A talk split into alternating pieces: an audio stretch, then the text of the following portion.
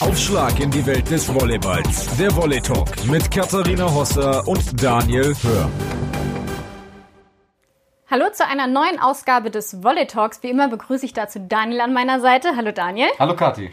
Ja, wir haben einiges zu besprechen heute. Ich glaube, wir werden auch einen sehr lustigen Gast nachher in der Sendung haben. Da bin ich mir sicher, ja. Aber vorher wollen wir natürlich auch noch unsere anderen Themen euch vorstellen. Zum einen werden wir über die Pokal-Halbfinalpartien sprechen, die jetzt ausgelost sind. Somit wissen wir, wer am 8.12. und 11.12. aufeinander trifft und dann um Mannheim kämpft. Aber wir wollen natürlich auch unseren Gast in den Mittelpunkt stellen. Und das ist er hier, Florian Ringseis von den Hypotirol Alpenvolleys. Und wir haben es schon gesagt, das könnte heute ein sehr unterhaltsames Interview werden, ähm, wie auch seine Kollegen uns schon mitgeteilt haben. Ja, der Florian ist ein guter Freund von mir. Ich kenne ihn jetzt auch schon länger durchs Nationalteam. Bin sehr froh, dass er mit mir dabei Alpenvolleys spielt. Er ist sicher eher charakterisiert äh, als ein Spaßvogel in der Mannschaft. Er macht einen super Job, äh, ist in der Verteidigung, steht oft sehr richtig. Gemeint ist Florian Ringseis, Libero der österreichischen Volleyball-Nationalmannschaft und der Hypotirol Alpenvolleys Haching.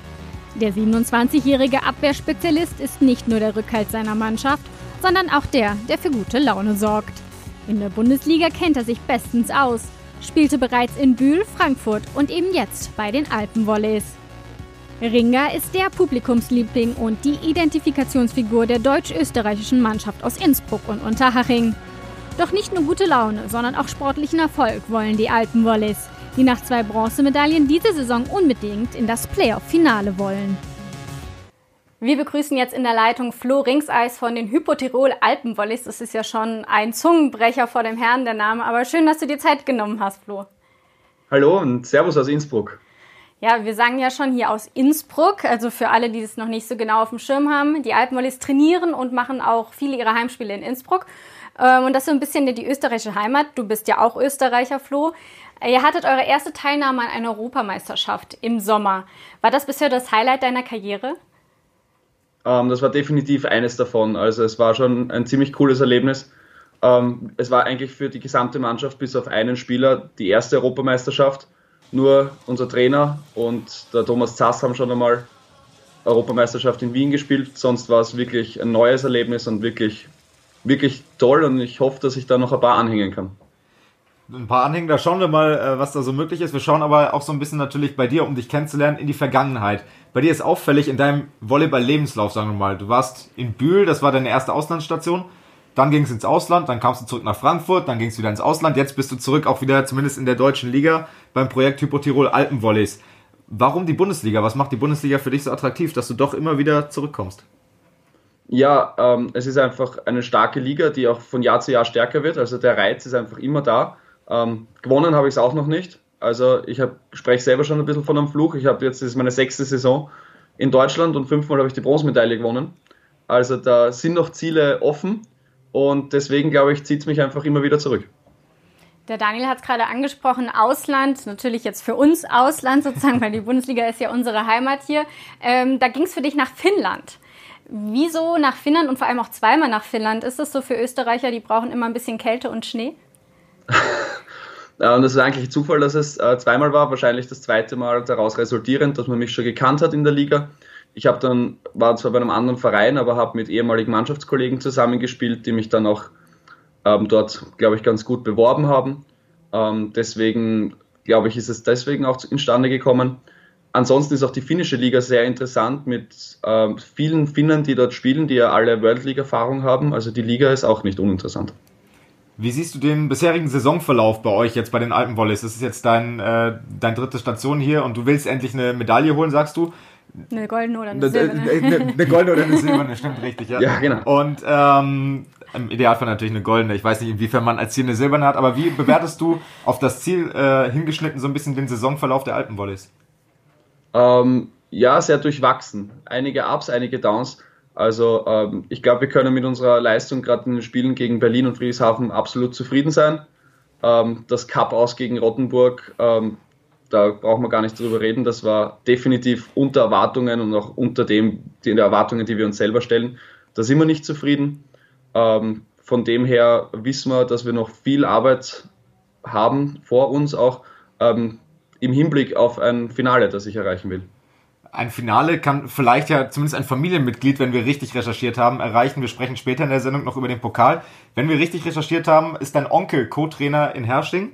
Ist das, das richtig? Ist absolut richtig, ja. Genau. Drückt man da jetzt die Daumen in Richtung Hersching, dass die es zumindest packen? Ja, auf jeden Fall. Also ähm, gerade im Pokal ist man doch auch in jeder Sportart so ein bisschen für den Underdog. Und deswegen äh, würde ich es Ihnen schon sehr wünschen. Lass uns mal noch ein bisschen genauer über das Projekt der Alpenvolleys sprechen. Ähm, war das ein Grund, dieses, man ist sozusagen in einer Heimmannschaft, äh, in einer österreichischen Mannschaft, spielt aber trotzdem in einer attraktiven Liga wie Deutschland. Was hat dich so gereizt an dem Projekt?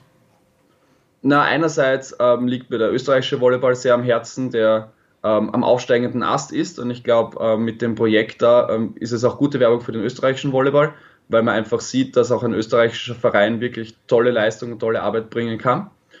Ähm, auf der anderen Seite ähm, ist einfach diese gesamte Idee, dass man da einen wirklich starken Verein in eine starke Liga setzt und ähm, ja, um vorne mitzuspielen. Also das war ja von Anfang an das Ziel, dass wir da nicht nur einfach äh, mitdümpeln wollen oder irgendwas, sondern wir wollen wirklich was reißen. Und ich glaube, in den letzten zwei Jahren haben wir das auch äh, gezeigt und ähm, dementsprechend hoffe ich, dass es dieses Jahr auch genauso weitergeht. Jetzt habt ihr zwei Heimstätten sozusagen. Ihr habt einmal Innsbruck, äh, die Olympiahalle, und ihr habt dann äh, hier in Haching äh, Heimspiele. Sind das für dich auch gleichwertige Heimspiele oder gibt es da Unterschiede? Ähm, also gerade von den Spielen selber sind es einfach komplett zwei gleichwertige Hallen. Also ich meine, wir sind die einzige Mannschaft, die wirklich zwei Heimhallen hat. Ähm, das ist eigentlich auch schon was Besonderes und was Tolles. Äh, wir haben zwei tolle Fangruppen. Also man muss schon sagen, dass ähm, in Innsbruck eher Österreicher zuschauen in Haching eher die Deutschen. Es gibt natürlich ein paar Hardcore-Fans, die, die sind in beiden Hallen zu sehen. Aber im Endeffekt haben wir zweimal wirklich starke Heimfans und deswegen ist es jedes Mal was Besonderes, in beiden Hallen zu sein. Zu Beginn der Saison ähm, gab es ja unter anderem in der SZ ein Interview von ähm, Hannes Grundhaller, der das ganze Projekt so aufgebaut hat, wo er ja nochmal klar gesagt hat, das Projekt war auf drei Jahre ähm, angesetzt. Ähm, wir müssen mal schauen, wie es Ende der Saison weitergeht. Inwieweit seid ihr Spieler da vielleicht auch mit eingebunden und wisst ihr was genaueres, woran das dann auch hängt? Ähm, wir sind eigentlich gar nicht darauf eingebunden. Also wir sind dafür das Sportliche. Ähm, wir haben die sportliche Vorgabe, auch in diesem, die Spieler, die länger dabei sind. In dem Dreijahresplan war ja fünfter Platz, dritter Platz und Finale. Ähm, jetzt haben wir dritter Platz, dritter Platz. Also der logische Weg ähm, ist klar. Ähm, mehr wissen wir auch selber nicht, mehr weiß aber auch der Verein nicht. Also es ist auch ganz klar so kommuniziert. Das Projekt wird Ende der Saison einfach evaluiert. Es wird nochmal geschaut, wie läuft ähm, wie stehen wir finanziell da, wie stehen wir sportlich da und damit eine Entscheidung getroffen, wie es weitergeht. Im gleichen Interview in der SZ hat Hannes Kronthaler gesagt, dass er unbedingt ins Finale will. Das hast du jetzt auch nochmal bestätigt, dass das auch im Dreijahresplan so verankert war. Ist das äh, Druck für euch oder ist das auch was, wo ihr selber von euch aus auch sagt, ja, das ist eigentlich klar der Anspruch und das ist jetzt kein zusätzlicher Druck? Ähm, also ich glaube, wir sind alle da, um zu gewinnen. Also nur Finale wäre mir dann am Ende zu wenig, wenn ich schon dort bin.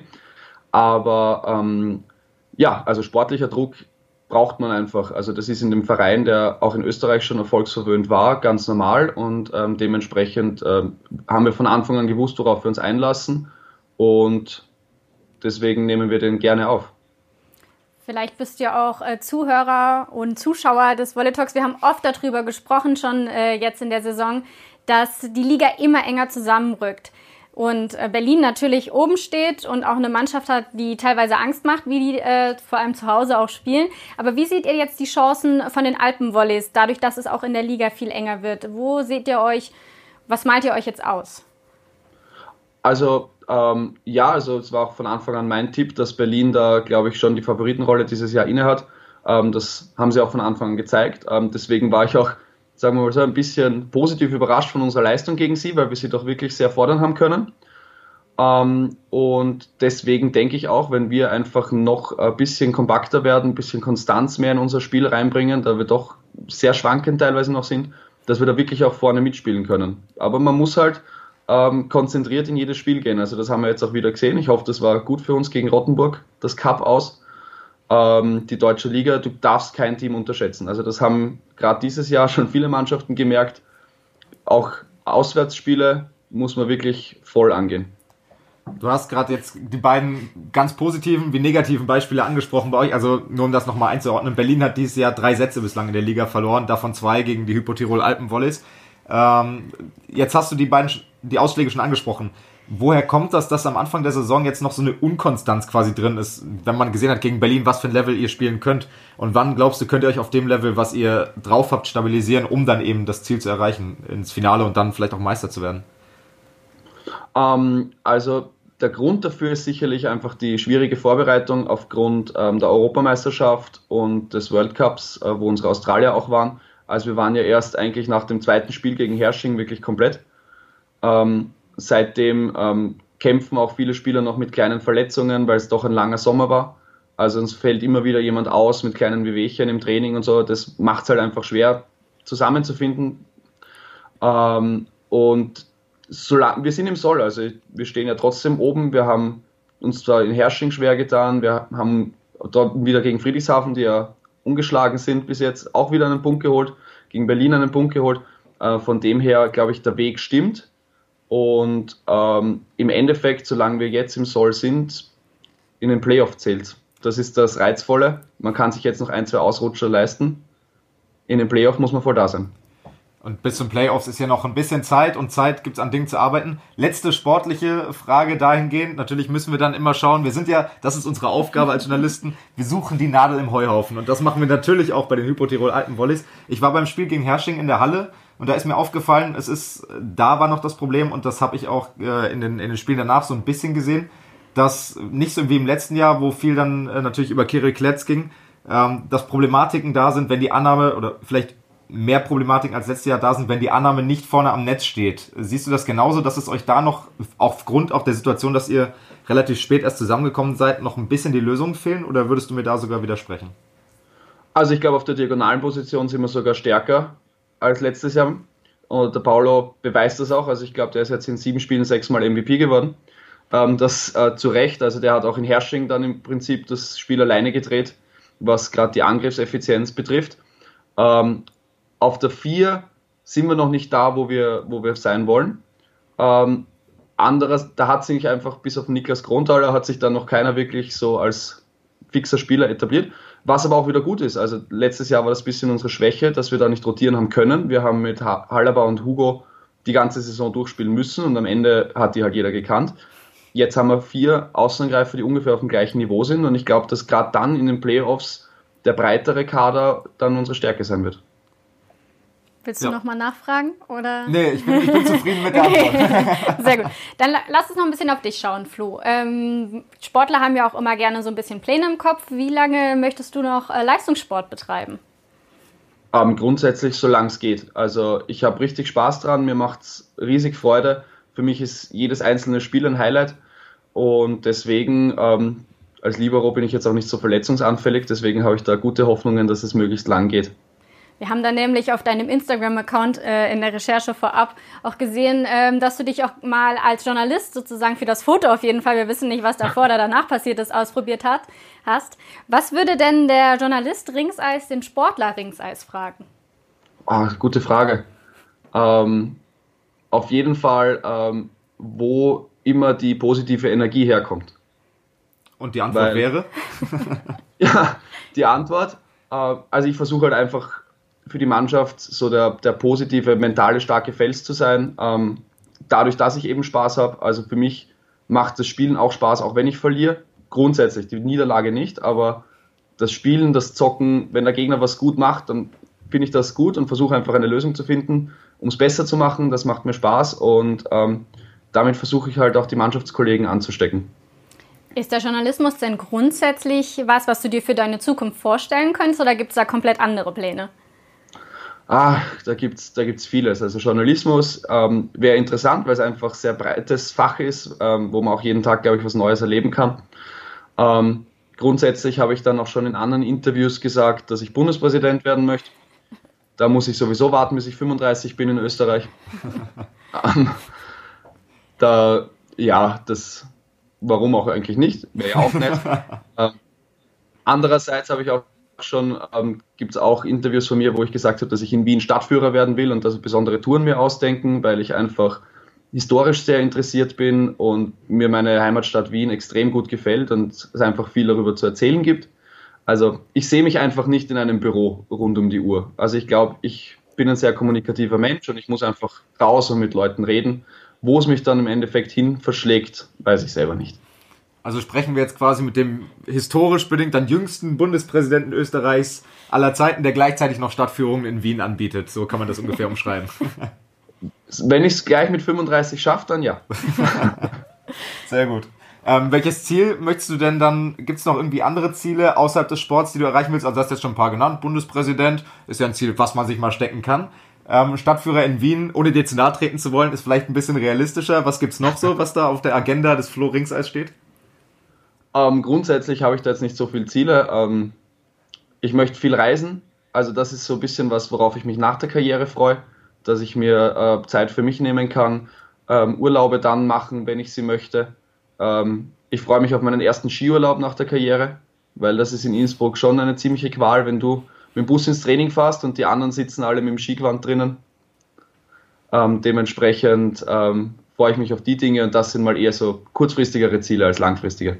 Du sagst gerade, den ersten Skiurlaub dürft ihr nicht. Ist es vertraglich irgendwie festgelegt, dass ihr nicht Skifahren dürft wegen der Verletzungsgefahr? Das ist richtig, ja. Die Verletzungsgefahr ist einfach zu groß und der sportliche Hausverstand rät auch davon ab.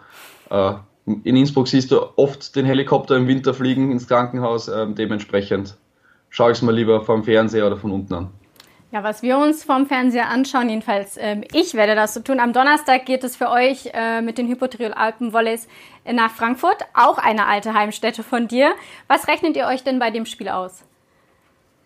Ich glaube, es wird ein sehr schwieriges Spiel. Also die Frankfurter sind zu Hause immer stark. Das waren wir auch schon damals, wie wir dort waren.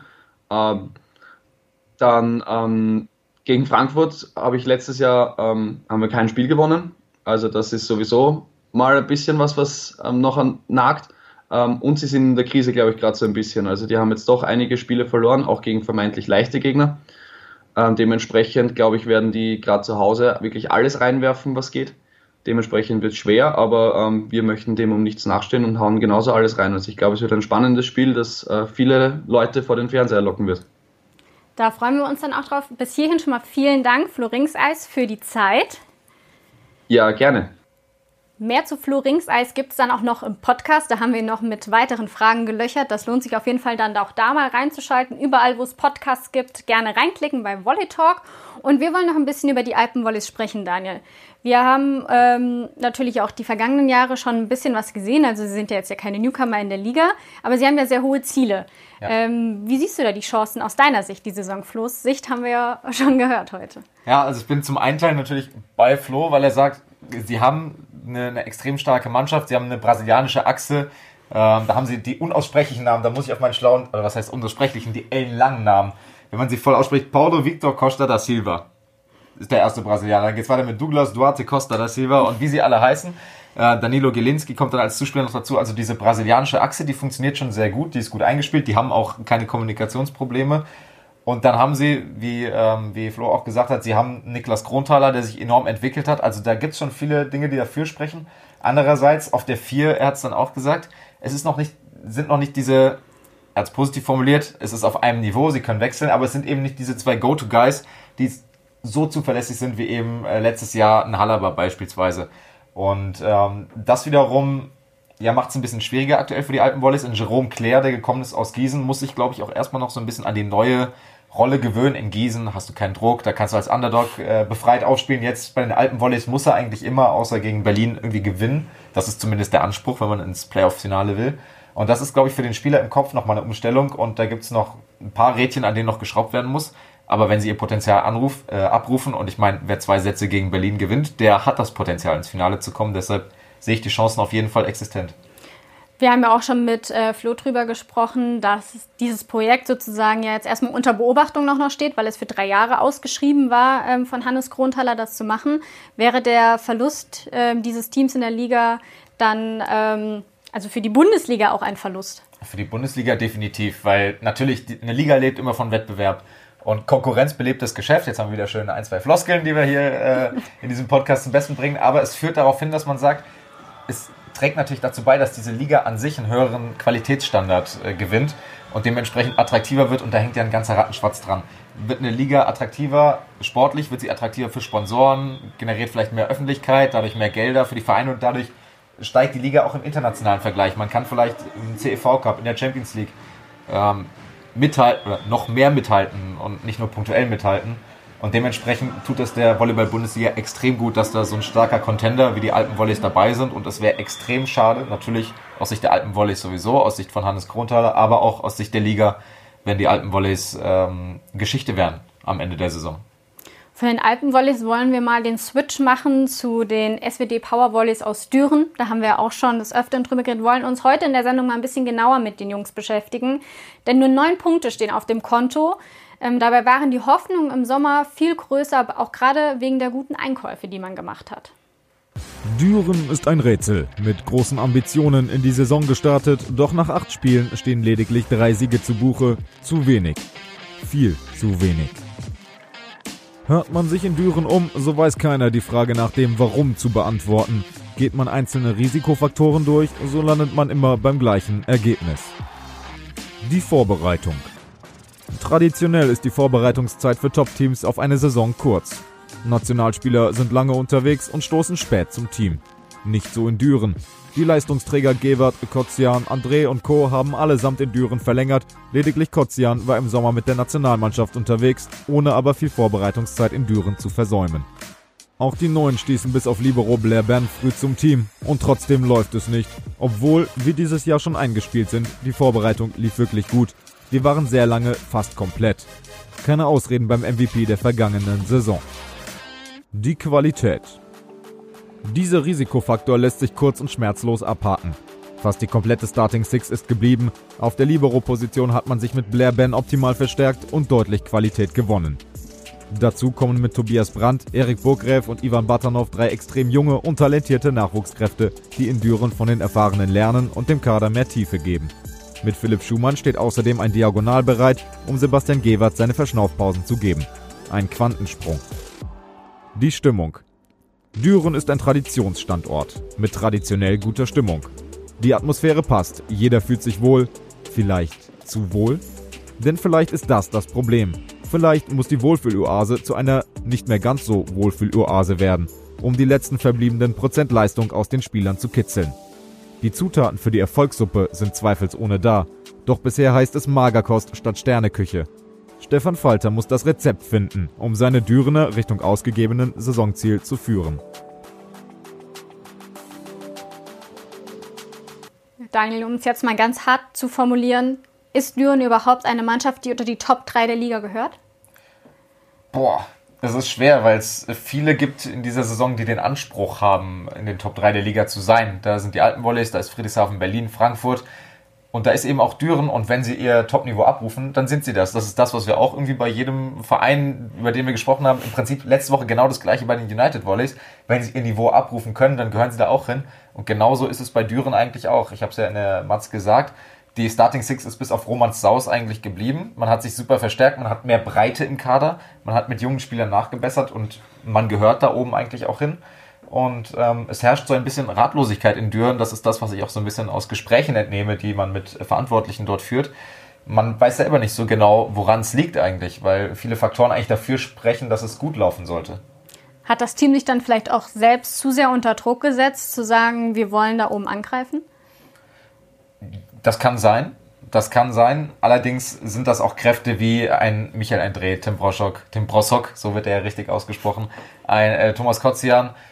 Die sind routiniert genug, um mit Druck auch umzugehen. Also darf es das eigentlich auch sein. Ich persönlich glaube eher, ähm, dass Düren ist ein Wohlfühlverein und dass es sogar sein könnte, dass man sich zu wohl fühlt und sich ein bisschen zu sehr in diese Wohlfühloase nicht zurücklehnt. Das würde denen bei weitem nicht gerecht werden. Aber dass es ein bisschen zu harmonisch ist, zu wenig Reibung da ist und dementsprechend äh, vielleicht ein paar Prozent fehlen. Und das ist, auf diesem Niveau sind es nicht viele Prozent, die den Unterschied machen. Hier wieder Floskel, ne?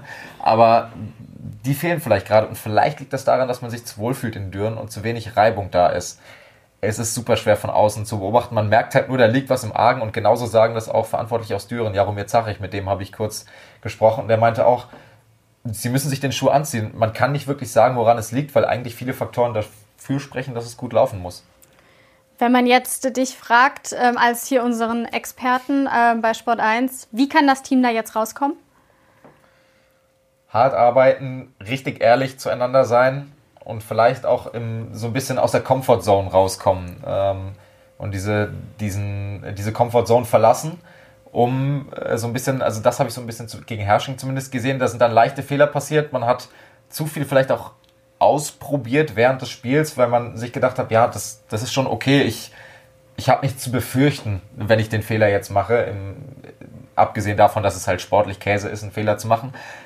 Und das vielleicht so ein bisschen, das könnte ich mir vorstellen, dass das so ein bisschen zurückgefahren ist und man sich wieder so ein bisschen auf die Basics konzentriert, wenn ein bisschen mehr, ein rauerer Ton klingt jetzt auch falsch, aber wenn man eben aus dieser Comfortzone so ein bisschen mehr ausbricht in Düren.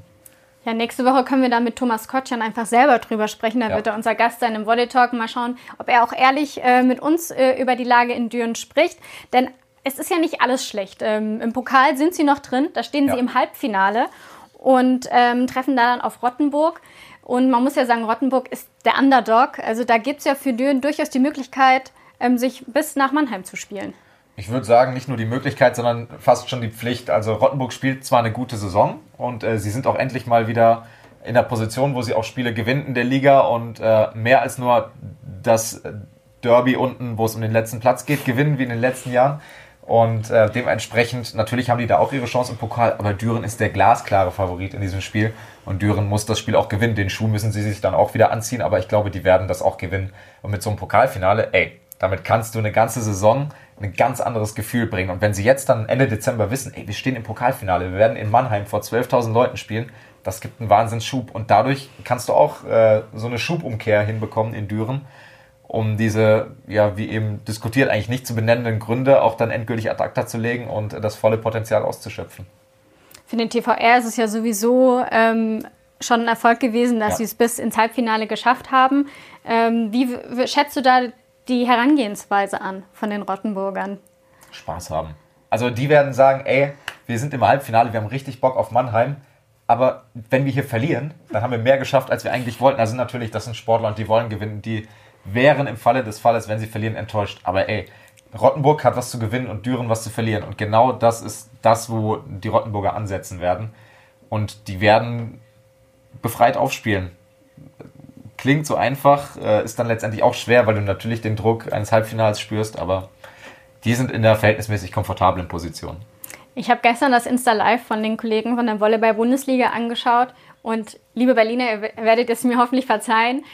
Ich habe davor gesagt, so bitte kein Heimspiel für Berlin. Ja. Einfach um ein bisschen mehr Chance für wer auch immer zugelost wurde. Letztendlich wurde es jetzt Hersching. Ähm, zu hoffen, dass sie vielleicht so durch die eigene Heimmannschaft sich gegen diese super starken Berliner pushen können. Wie ging es dir? Als du gesehen hast, es ist äh, Heimspiel, mal wieder. Ich habe so ein bisschen gehofft eigentlich, dass Hersching gegen Rottenburg geht, weil ich echt Bock gehabt hätte, einen von den beiden im Finale auch zu sehen. Ähm, so wie vor, vor drei Jahren war es oder vor zwei Jahren dann, vor zwei Jahren Bühl und vor vier Jahren war es ja auch Bühl, damals noch mit David Sossenheimer. Also das waren noch ganz alte Zeiten. Ähm, aber Berlin ist für mich eh gesetzt als Pokalsieger, wie auch als deutscher Meister. Das hatten wir ja schon mal. Und für, die, für den geilsten Club der Welt, die werden sich zurückerinnern. Die haben in Berlin schon mal im Pokal gewonnen und äh, werden das natürlich wieder versuchen umzusetzen. Aber boah, die werden dann, die werden zu Hause gesessen haben und gedacht, ach, Schade. Schade, dass wir nach Berlin müssen. Dass sie kein Heimspiel bekommen, war ja, oder kein richtiges Heimspiel zumindest, war ja sowieso klar. Ähm, ich hatte, mir ging es am Ende um die Frage auch zu beantworten, ähnlich wie dir, ein Heimspiel für Berlin. Es ist immer, macht richtig Spaß, da in der Max-Schmeling-Halle Volleyball zu schauen. Aber im Sinne des sportlichen äh, Wettbewerbs, dass ein bisschen Spannung aufkommt, ist es natürlich das, der Worst Case mehr oder weniger. Vor allem, weil diese Mannschaft, Daniel, ja auch so unfassbar stark ist, die da in Berlin aufläuft.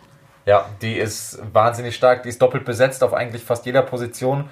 Und die haben jetzt äh, in letzter Zeit wirklich mal die Muskeln spielen lassen, auch in der Bundesliga. Und äh, das ist beeindruckend und das ist ja Qualität, die kein anderes Team in der Bundesliga hat.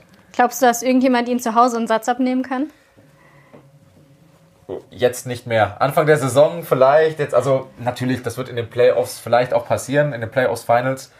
Aber bis dahin, das werde ich an einer Hand abzählen können, dass die zu Hause Sätze verlieren. Und zwar nicht die Häufigkeit der Spiele, sondern die Häufigkeit oder die Anzahl der Sätze, die die zu Hause verlieren, bis es dann so Richtung Playoff Halbfinale, Finale geht. Du hast gerade schon angesprochen, doppelt besetzt, vor allem die Zuspielpositionen sind ja. eigentlich zwei Spieler, die es gewohnt sind, die Nummer eins zu sein. Ja, und das ist erstaunlich harmonisch eigentlich. Also beide wissen um die Situation. Sergei, Sergei Grankin, von dem man eigentlich nie gedacht hatte, dass er von seinem russischen Stammverein weggeht im Endeffekt, ähm, ist nach Berlin gekommen, weil er gesagt hat, ey, ich, ich mag Berlin, wie das tickt. Ich mag die handelnde Person. Da hat sicherlich in KW Niroman einen Riesenanteil, dass Sergei Grankin da ist. Vielleicht auch das Portemonnaie hat einen äh, Riesenanteil, dass man es finanziell auch stemmen kann. Der wird weniger verdienen als in Russland, aber der wird jetzt auch nicht am Hungertuch nagen da in Berlin. Und, ähm, aber auch Pierre Puyol, die beiden verstehen sich gut. Die beiden äh, wechseln sich ab und die ersten fünf Spiele von Berlin hat, glaube ich, zweimal Puyol gespielt, dreimal Grankin, dreimal MVP Grankin, zweimal MVP Puyol. Also das, das zeigt, wie pervers diese Qualität da eigentlich ist und dass Berlin, das ist einmal ein enormes Qualitätsmerkmal, dass Berlin sich zwei Zuspieler dieser Qualität halten kann. Und ähm, es spricht auch für die beiden, dass sie sagen, ey, im Sinne von, wir bauen hier was auf, ist es nicht schlimm, wenn ich mal nicht spiele und ich kriege meine Spielanteile trotzdem. Und äh, wir machen hier zusammen was richtig Großes in Berlin und versuchen was richtig Großes in Berlin, denn das ist es dieses Jahr auf jeden Fall. Was ja auch schön ist zu sehen, dass auch die Deutschen ähm, da einen gewissen Anteil haben. Moritz Reichert wurde zum Kapitän ernannt dieser ja. unfassbar starken Mannschaft. Ähm, du sagst schon zu was Höherem vielleicht berufen kann man fast sagen, der Kader ist nicht unbedingt auf die Bundesliga ausgelegt? Nein, das ist ein Champions League-Kader. Das haben auch äh, Berliner Medien teilweise gesagt. Das ist kein Bundesliga, sondern ein Champions League-Kader. Und da stimme ich absolut überein. Also die Zuspielposition, da kann eigentlich in der Doppelbesetzung fast kein Team weltweit mithalten eigentlich. Und äh, ansonsten ist das auch so stark besetzt diagonal. Du hast einen Benjamin Patch, der bei der USA mittlerweile auch erste Wahl ist, und das musst du auch erstmal packen, in der Nation, in der Nationalmannschaft da dabei zu sein, Kyle Ensing, der im Prinzip wie Kyle Russell, ein Benjamin Patch vor, vor ein, zwei Jahren nach Berlin kommen und der jetzt aufgebaut werden, schon mit einer enormen Grundqualität und die jetzt nochmal richtig ansteigen wird. Also was die da auch an Möglichkeit haben zu rotieren und die haben dann auch Chancen in ihrer schweren Gruppe in der Champions League, aber dann auch in den K.O.-Spielen, wovon ich hoffe und ausgehe, dass sie die erreichen ähm, da was zu reißen und eben nicht nur äh, dabei zu sein, den Wackeldackel zu spielen und dann wieder nach der Vorrunde nach Hause zu fahren. Aber damit setzt man sich ja auch automatisch unter Druck, wenn man ähm, so einen Kader aufbietet, dass dann ähm, auch was erwartet wird in der Champions League. Ja, bestimmt, aber diesen Druck wollen sie ja auch. Den Druck legen sie sich selber auf und äh, für Kavi Niromat, das ist einer, der sieht auch immer so ein Gesamtbild. Wir kennen das damals, weshalb das Verhältnis zu Stelian Mokulescu auch mal im Argen lag er mischt sich auch so, oder was heißt, er mischt sich ein, das klingt so negativ, aber er hat auch seine Meinung zur Nationalmannschaft und versucht auch seine Stimme zu erheben.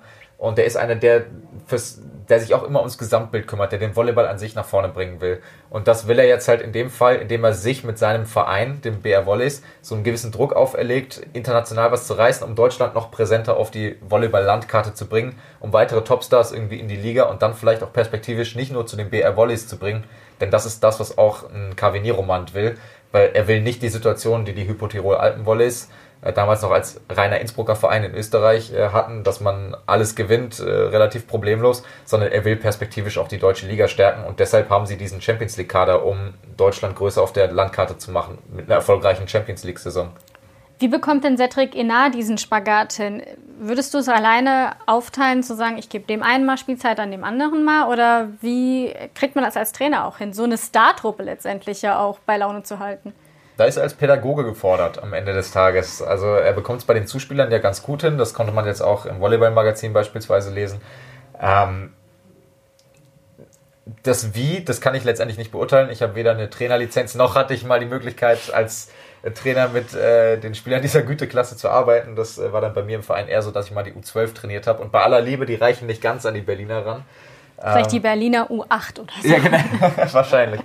Ähm, ja, das ist für mich eigentlich schwer zu beantworten, ehrlich gesagt. Gut, dann wäre vielleicht eine Frage, die du ähm, eher beantworten kannst. Ähm, Wäre es eine Enttäuschung, wenn die Berliner nicht Pokalsieger und ähm, äh, Meister werden. Ja.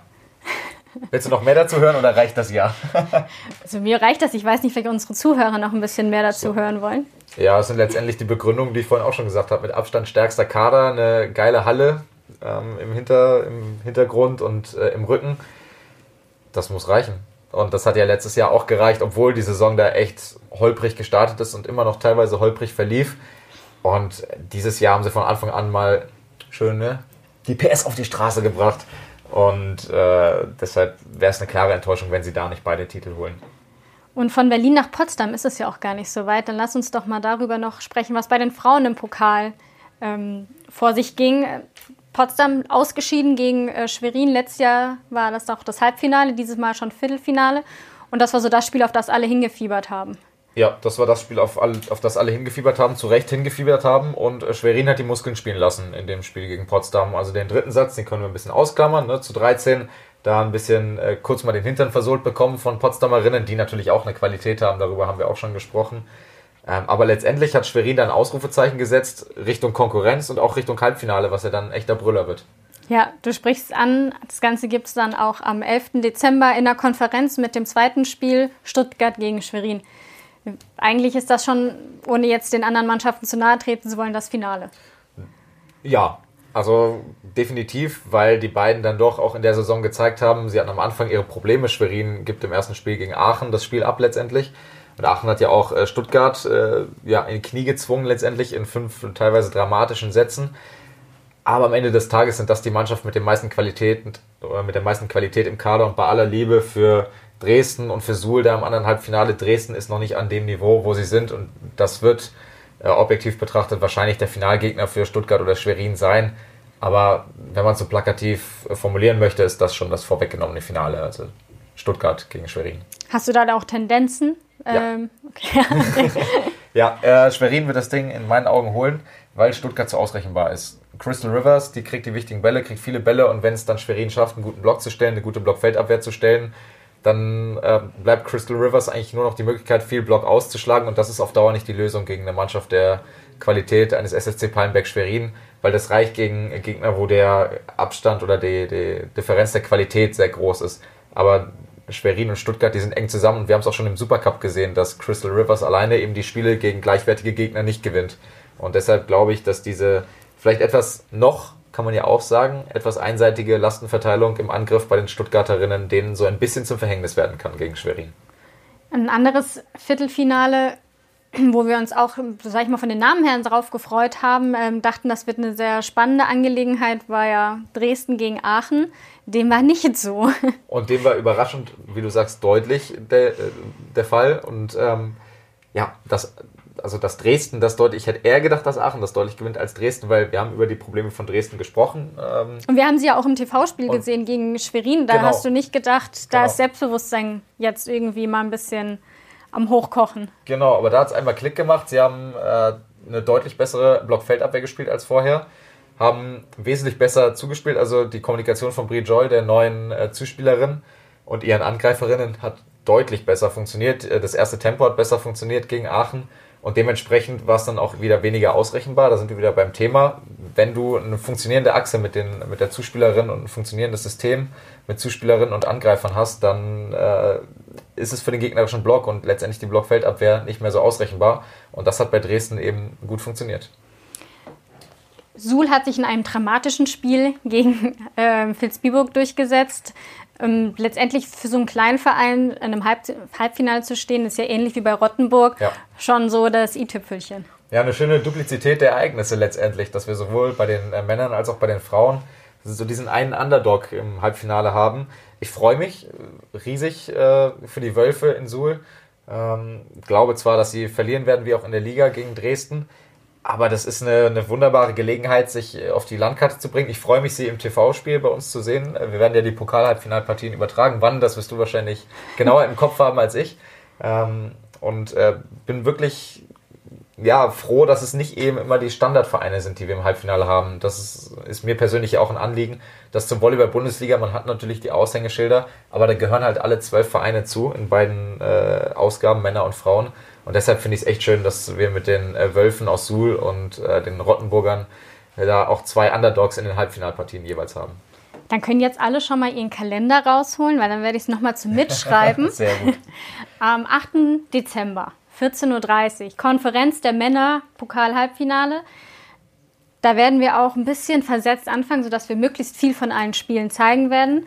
Und dann gibt es am 11. Dezember die Frauen in der Konferenz. Da wird Allianz MTV Stuttgart gegen Schwerin den Anfang machen und dann Dresden gegen Suhl. Ähm, weitermachen und mal schauen, vielleicht ähm, sehen wir ja epische äh, Spiele um den Einzug nach Mannheim. Und weiter geht's auch mit meinen TV-Hinweisen. der Kalender, ihr merkt schon, der Kalender wird jetzt hochfrequentiert gegen Ende dieser Sendung. Wir wollen nämlich unbedingt darauf hinweisen, dass Münster gegen Dresden äh, Mittwoch bei uns im TV spielt um 18.25 Uhr und Frankfurt gegen Haching um 19 Uhr. Und wer dann mehr hören möchte von dieser Engelsstimme, Daniel Hör, der sollte da einschalten. Daniel, du wirst da vor Ort sein in Frankfurt-Haching. Was erwartest du? Wir haben ja Florings Eis auch schon gefragt. Ja, es sind eigentlich zwei Teams mit hohen Erwartungen in die Saison gestartet und so ein bisschen eine gegenläufige Entwicklung. Frankfurt mit einem hohen Niveau, mit einem sehr hohen Niveau eingestiegen. Jetzt zuletzt arge Probleme gehabt. Ähm, andersrum bei Haching, die am Anfang ihre Probleme hatten. Ähm, gegen Hersching um ein Haar mit 0 zu 3 untergehen letztendlich äh, beim Auswärtsspiel. Jetzt aber eine steigende Tendenz haben, Berlin zwei Sätze abgenommen haben. Und äh, das kann, wenn sie beide an ihrem Leistungslimit spielen, eine richtig hohe Volleyballqualität werden. Und ähm, ja, für Flo Ringseis eine Rückkehr in die Fraport Arena, für mich auch so ein bisschen eine Rückkehr in die Heimat. Ich komme ja da aus dem hessischen Raum. Ich glaube, wir haben es schon ein paar Mal erwähnt. Ähm, und ich freue mich Eventuell auf dieses Spiel und freue mich, wenn ein paar äh, von euch und Ihnen da draußen dann auch zuschauen und einfach diesen hoffentlich großartigen Volleyball genießen zwischen den beiden Mannschaften, die eine Medaille haben wollen und wo alles andere auch eine Enttäuschung wäre. Und wir haben es ja vorhin schon versprochen, mehr von Floringseis gibt es jetzt noch. Damit verabschieden wir uns mit drei Zusatzfragen an Floringseis und ähm, hören uns dann hoffentlich beim nächsten Mal. Tschüss. Ciao. Ähm, Flo, wir wollen auch so ein bisschen so deine Mitspieler auch besser kennenlernen. Ähm, wer ist denn so der coolste Mitspieler, den du je hattest? Der coolste, den ich je hatte, ist wahrscheinlich der Niklas Grundaler. Also an Coolness und Style ähm, ist der nicht zu übertreffen. Vom Papa gelernt wahrscheinlich. Wenn du eine ja, Sache schon ein bisschen die Business-Schulung auch drinnen und ähm, dann genießt er noch seine Jugend und das ist ein guter Mix. Ein guter Mix. Ähm, ein guter Mix, vielleicht auch der Volleyball, wie er aktuell ist. Dennoch, wenn du eine Sache im Volleyball ändern könntest, was wäre das?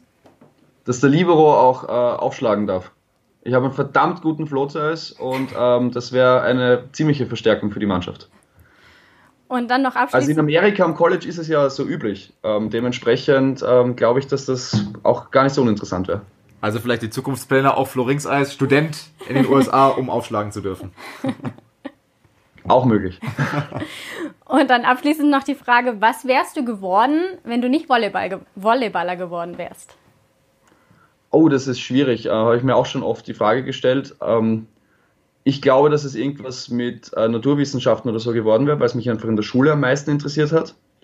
Andererseits hat's mit, hat sich die Frage mir nie wirklich gestellt, weil ich glaube, ich seit ich 13 bin, wie ein Profi trainiere, also wirklich mit äh, sechs bis achtmal Woche die ähm, Training die Woche, ähm, eigentlich nur in der Halle die Zeit verbracht. Ähm, den, ich lebe meinen Traum im Prinzip jetzt schon. Deswegen Alternativprogramm war nie wirklich ein Thema. Aufschlag in die Welt des Volleyballs. Der Volley Talk mit Katharina Hosser und Daniel Hör.